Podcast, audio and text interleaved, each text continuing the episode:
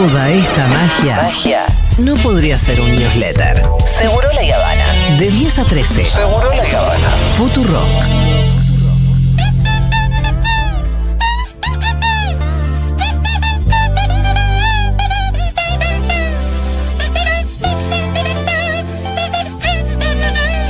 ¿Qué? ¿Con un peine eso? Para porque es un mosquito. Ah, muy Eh, bien. Me escribe mi marido. ¿Y qué? Mi amigo Fede Vázquez. Sí, pero ¿cuál creen que es la pregunta de Fede? ¿Sobre Eh, qué tema? Pará, porque. ¿Dónde está Love? ¿Dónde está Ah, claro. Eh, y esto me ayuda a pensar en dos cuestiones. Una en por qué los maridos nunca saben dónde están las cosas. No, hay algo que el, mi- el universo nunca va a Vos saber. no sabés dónde están las cosas en tu casa o no. Que la Debo No, me desmienta pará. si vos no venís y Yo no preguntás. sé. Y vos le preguntás a la Debo, ¿dónde están las tijeras? Y la Debo te dice, en el Sí. cajón de ahí, como estuvieron hace 15 años. No, pero pará, yo te agrego alguna cosa más. ¿Qué? Digo, ¿dónde están las tijeras? En el cajón, pum, pum. Yo voy. Sí. Y las tijeras no están No en el cajón Sí, donde bueno. ella dice, pará, pará, Pero pará, sos pará. incapaz de buscar. No, no, no. Busco ahí, pum. No, no están acá, Débora. Y se escucha, la Sí. puta que lo parió. Y empieza a subir por la escalera, una escalera medio Sí. chapa, entonces pa, pa, sí pa, pa, y pa. sí. Y va, y están las ¿Sí tijeras ahí. viste? ¡Ay, Dios! La concha Ay, de la luna, y es como si no estaban, Débora. Sí, sí. Entonces Fede me pregunta dónde está el off No sabemos buscar. y, lo y No, le no, pongo. no, no, no, hay algo No del saben dónde están las cosas. No, hay algo del multi- multiverso, hay algo pasa ahí. Pasan dos cosas. Con no las saben dónde mujeres. están. Sospechoso. No saben dónde están, vos le decís, están ahí como hace 15 años, va y te dice, no está, tal cual, es tal cual. Pero y vos vas y estaban. parió, loco, Entonces, Fede me dice, ¿dónde está el off? Le digo, el off está en tal lado. Me dice, no está ahí. Y yo ya estoy haciendo un programa, estoy al aire, me tengo que concentrar, los contenidos, acabamos de hablar del déficit, de la pobreza. Y le digo, busca el off, loco. Bueno, pero. Y me pone, lo encontré. ¿Yo por qué comparto esas cosas con fe de boluda y no comparto la inteligencia? no, vos a lo compartís gusta- con todos los maridos del planeta. A mí me gustaría compartir con Fede esa profundidad de análisis, no, no encontrar el off o la Sí, vos tijera que mi mujer sabe eh, dónde está. Compartís muchas cosas, esa es una de ellas. Bien. Y lo otro es que, ¿por qué Fede me dice dónde está el off? Porque lo que está pasando hoy es tremendo. impresionante. Yo estuve en la parada de Bondi, no sé, tres minutos, porque por suerte tengo tres Bondi que me traen. ¿Me picaron cinco mosquitos? No, pero. ¿No? ¿Qué pasó? Hay una voracidad en los tipos que son. Yo, yo lo fui comprobando. Te corres. Viste que el mosquito un poco Sí. vos te corres el lugar y tarda en encontrar. Los mosquitos estos son voraces y te siguen, te siguen, te siguen, te siguen, te siguen, no te largan, ¿eh? Tóxicos. vamos a preguntarle a Victoria Misieli, investigadora del CONICET y directora de CEPAVE, que es el Centro de Estudios Parasitológicos y de Vectores, que depende del CONICET y la Universidad de La Plata. En La Plata, donde parece que los mosquitos están peor que acá. Eh, María Victoria, ¿cómo estás? Julia Mengolini te saluda. Hola, ¿qué tal? Buen día, ¿cómo anda Julia? Buen día. Mm, No te voy a preguntar si tu marido sabe dónde están las cosas, por ahí después te lo pregunto, pero también. No, me- nunca. No, no, no, sabe. nunca. ¿Viste? Con ustedes. Bueno, es para que lo investigue el CONICET en algún momento, que es lo que pasa ahí también. Ahí te hay la un tiro, tema, hay te un la tema de para multiverso. tesis doctoral. Ah, Para mí hay un tema del Sí, sí, multiverso. es, es un área, es un área de sociales, pero me parece que sería interesante. Capaz que no es de sociales. Es de ¿eh? sobrenaturales, me parece esa área. Capaz que no, capaz que está en la genética, qué sé yo. Eh, bueno, María Victoria, contanos qué está pasando con los mosquitos.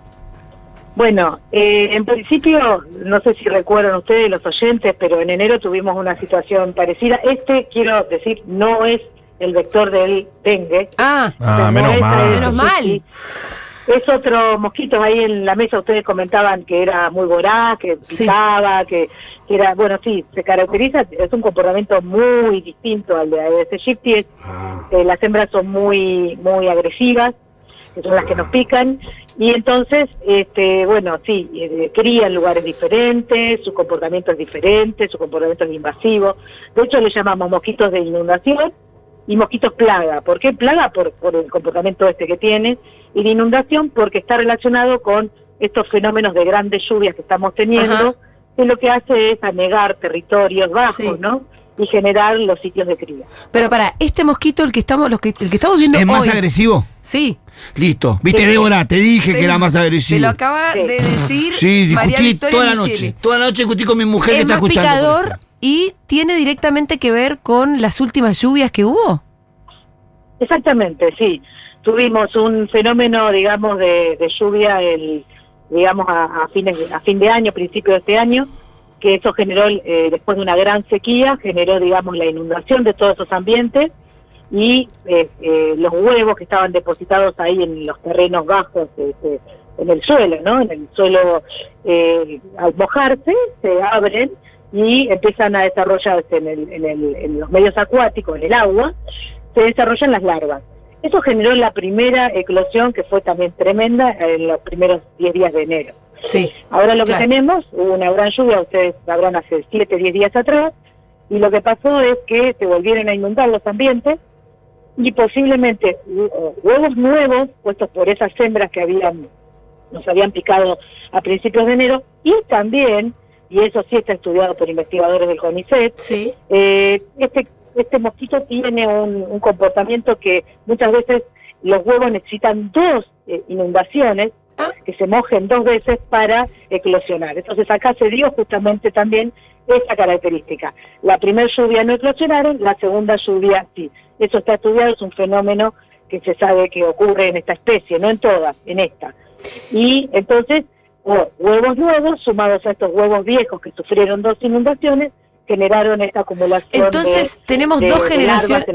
Vos decís que hoy tenemos dos generaciones de mosquitos, ¿por eso son tantos?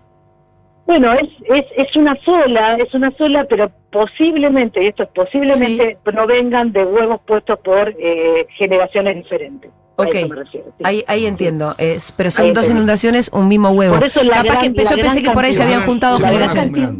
Sí, perdón. La gran cantidad también tiene que ver con el sincronismo. ¿Qué significa? Que todos eclosionan a la vez, más allá de si son nuevos o viejos, todas las larvas, que son todas acuáticas, ¿no? Van pasando de estadios todas a la vez, tienen cuatro estadios, después van bien a las pupas, todo es acuático, y todas a la vez llegan casi de un modo eh, sincrónico adulto. Esa es mm. la característica que hace a esta especie invasora. Y este comportamiento tan, tan voraz como, digamos, eh, cantidad de abundancia que no lo tiene la otra que ustedes conocen también, que se llama Gisti, que es el vector electro. Y María Victoria, ¿puede ser que incluso resisten el repelente estos mosquitos? Bueno, eso... ¿Cómo puede eh, ser? Estamos, sí, eh, ustedes saben que las, los ensayos, que se llaman ensayos de eficacia de los repelentes, se hacen siempre con eh, mosquitos que están colonizados, que los tenemos en colonia, y la especie que se usa es Aedes aegypti, ¿eh? el vector del eh, entonces, eh, este mosquito no se puede colonizar, es uno de los grandes problemas que tenemos para estudiar esta especie, mm. eh, la, la, imposibilidad de colonizarlo. ¿Por qué? Porque para colonizarlo requerís que copulen adentro de una jaula. Estos mosquitos copulan grandes enjambres, que los hacen los machos, las hembras entran, son gigantes, los van a ver a altura, necesitan altura también. Tiene una característica muy particular la biología que no nos permite colonizarlo. En conclusión, los ensayos que se hacen para la aprobación de los repelentes no están probados sobre Aedes alifaciatus, que es el nombre de este mosquito, pero sí vemos que las hembras son mucho más, este, digamos, no, no, no tiene ese, ese comportamiento como tiene Gypsy, que de alejarse del repelente, sino que insiste y, pica aún con repelente. Eh, entonces nuestra sensación, vos la estás confirmando, que funciona menos el repelente. Estamos indefensos. Sí, eh, en realidad no es que funciona menos, sino que eh, la, hembra es mucho más agresiva. Entonces va a intentar picar, se va a dejar un poquito, va a volver. Funciona, pero eh, digamos un, un, poquito menos que con el que está probado, testeado, que es el otro mosquito. ¿Hay alguna forma de prevenir, de prevenirse frente como a esta inundación de mosquitos? Mira, la prevención tendría Porque viste que, cuando hablamos de dengue y de la Aedes aegypti siempre decimos, bueno, hay que escacharrar porque crecen en el agua estancada que tenemos en nuestra propia casa, porque es un mosquito que es de tu propia manzana. Bueno, esas cosas las sabemos. Respecto de esto, ¿qué podemos saber? Bueno, exacto, buenísima la pregunta. Eh, exacto, porque la prevención sabemos que es la digamos, atacar de algún lado al, a la larva, ¿no? Antes de que llegue adulto, porque ya cuando tenemos el adulto estamos complicados. Entonces, en el caso de este mosquito, habría posibilidades de hacer programas de prevención, obviamente con, con programáticos, o sea, pensados, elaborados, diseñados, con la información de base que se sabe, que hemos investigado, digamos, se podría plantear programas de prevención que tengan que ver con fumigación sobre el estado larvario y utilizando insecticidas más inocuos, como son larvicidas este, biológicos. ¿no? Sí. Y eso, eso podría implementarse a futuro, eh, digamos, si hubiera interés, y bueno. Por parte del Estado. para Claro. O sea, eso es algo que no, no es una prevención que tenga que ver con los cuidados domésticos, sino que en todo caso debería ser eh, una eso, una planificación eh, estatal. Exactamente, exactamente. En este caso no le podemos decir al ciudadano, como en el caso del dengue, por favor háganse el cargo, cumplan con su rol ciudadano, eliminen los recipientes. En este caso no. Es un mosquito rural claro. que cría en ambientes más bien rurales. Después, en determinado momento, invade la ciudad. Los sitios son gigantes porque son todos esos charcos de inundación. Entonces ahí el ciudadano poco puede hacer en la prevención, sí en la protección. Sí. La protección, por supuesto, repelente, ropa clara, cubrirse el cuerpo, los mosquiteros, es lo que es lo de siempre. La protección es igual para cualquier especie de mosquito. Repelente, Ahora, ropa la- clara. Yo lo de la ropa clara no lo tenía así tan claro, ¿eh? Ah, eso yo tampoco. ¿Cómo? ¿Los mosquitos no les gusta la ropa clara? Los mosquitos son atraídos por los colores oscuros, Ah. sí. Ah, sí Y pueden atravesar la tela de una remera negra. muchas veces... Perdón, no escuché. Digo, ¿atraviesan la tela de una remera negra? Sí, Ah. sí, sí. sí. Mirá, Esta especie sí. yo uso mucho Esta especie también, particularmente sí. Y, y esta especie también tiene la lógica de una cantidad de picaduras eh, por, por mosquito y después se mueren o no? Sí, todas las especies de mosquitos eh, tiene cumplen ciclos y, y- y- y pican. Cada, cada vez que pica, va a- con la sangre que, que se alimenta, va a generar los huevos. ¿eh? Además de alimentarse, usa, esas proteínas para producir los huevos. En general, lo- los mosquitos, en general podemos decir que tienen cuatro ciclos de esto, se llaman ciclos gonadotróficos, que es los cuatro ciclos de oviposición.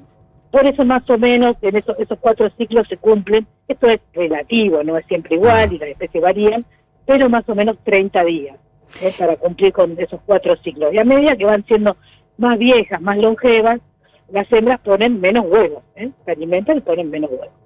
Eh, María Clara, perdón, María Victoria Misieli es con quien estamos hablando, investigadora del CONICET.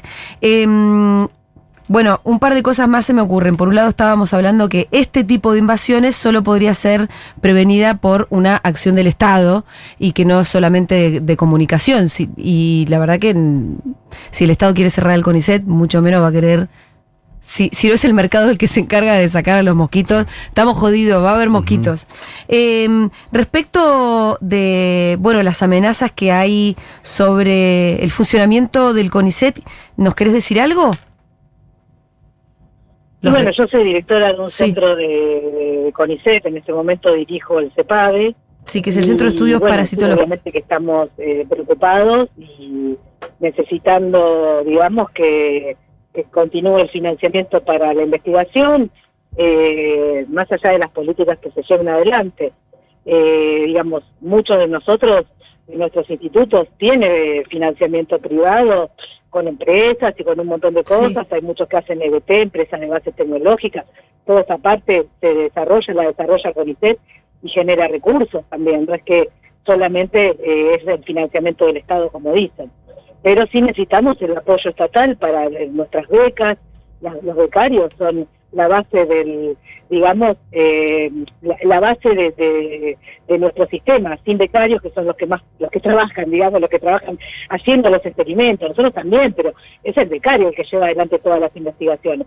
Entonces, bueno, eh, sí estamos preocupados porque hay una reducción en el número de becas y eh, no sabemos bien cómo, cómo esto va a repercutir en el sistema científico que requiere, por supuesto, de apoyo estatal.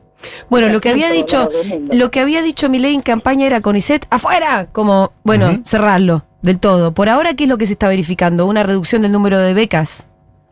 Por ahora se está verificando una reducción del número de becas. Las becas que empezaban en marzo van a empezar en agosto. Por ahora, digo lo, confirmado. sí.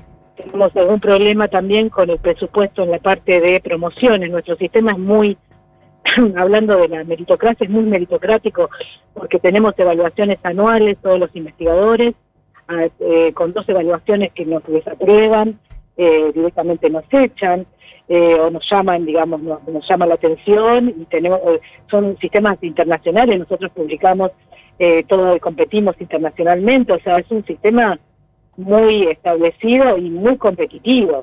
Entonces realmente Totalmente. las cosas que, que se dicen no, Sí. no, no son reales porque eh, el sistema de, o sea, si no se quiere apoyar la ciencia, bueno, será una política, pero en realidad eso no, no tendría que, que, digamos, basarse en algunas cosas que, que dice la gente que no son ciertas, simplemente no son ciertas. Y por ejemplo, las promociones, nosotros cada tanto tiempo tenemos, vamos avanzando en la carrera, eh, todo esto es por mérito, por cantidad de publicaciones, por cantidad de patentes, por cantidad de, convenios, o sea, nos evalúan por todo lo que hacemos, y a medida que eh, vamos pasando la carrera, vamos aumentando nuestra categoría. Bueno, esas promociones que se evaluaron ya, no se dio, eh, digamos, no se publicó el orden de mérito. Entonces estamos como un poco detenidos, pero confiando de que esto eh, se revierta, ¿no es cierto? Hay una red ahora de directores, de, todos los directores de CONICET de todo el país, que estamos llevando acciones en donde estamos pidiendo digamos, eh, información, estamos yendo por la parte legal, estamos yendo por la parte de difusión, estamos yendo por el acompañamiento internacional que siempre tuvo CONICET. Así que bueno, veremos cómo, cómo esto avanza, pero por ahora es esto lo, lo que se sabe. Te agradecemos muchísimo, te mandamos un abrazo. Bueno, un, abrazo a ustedes y a todos los. Era María Victoria Misielis, investigadora del CONICET y directora de CEPAVE, el Centro de Estudios Parasitológicos y de Vectores, que depende del CONICET y de la Universidad Nacional de La Plata.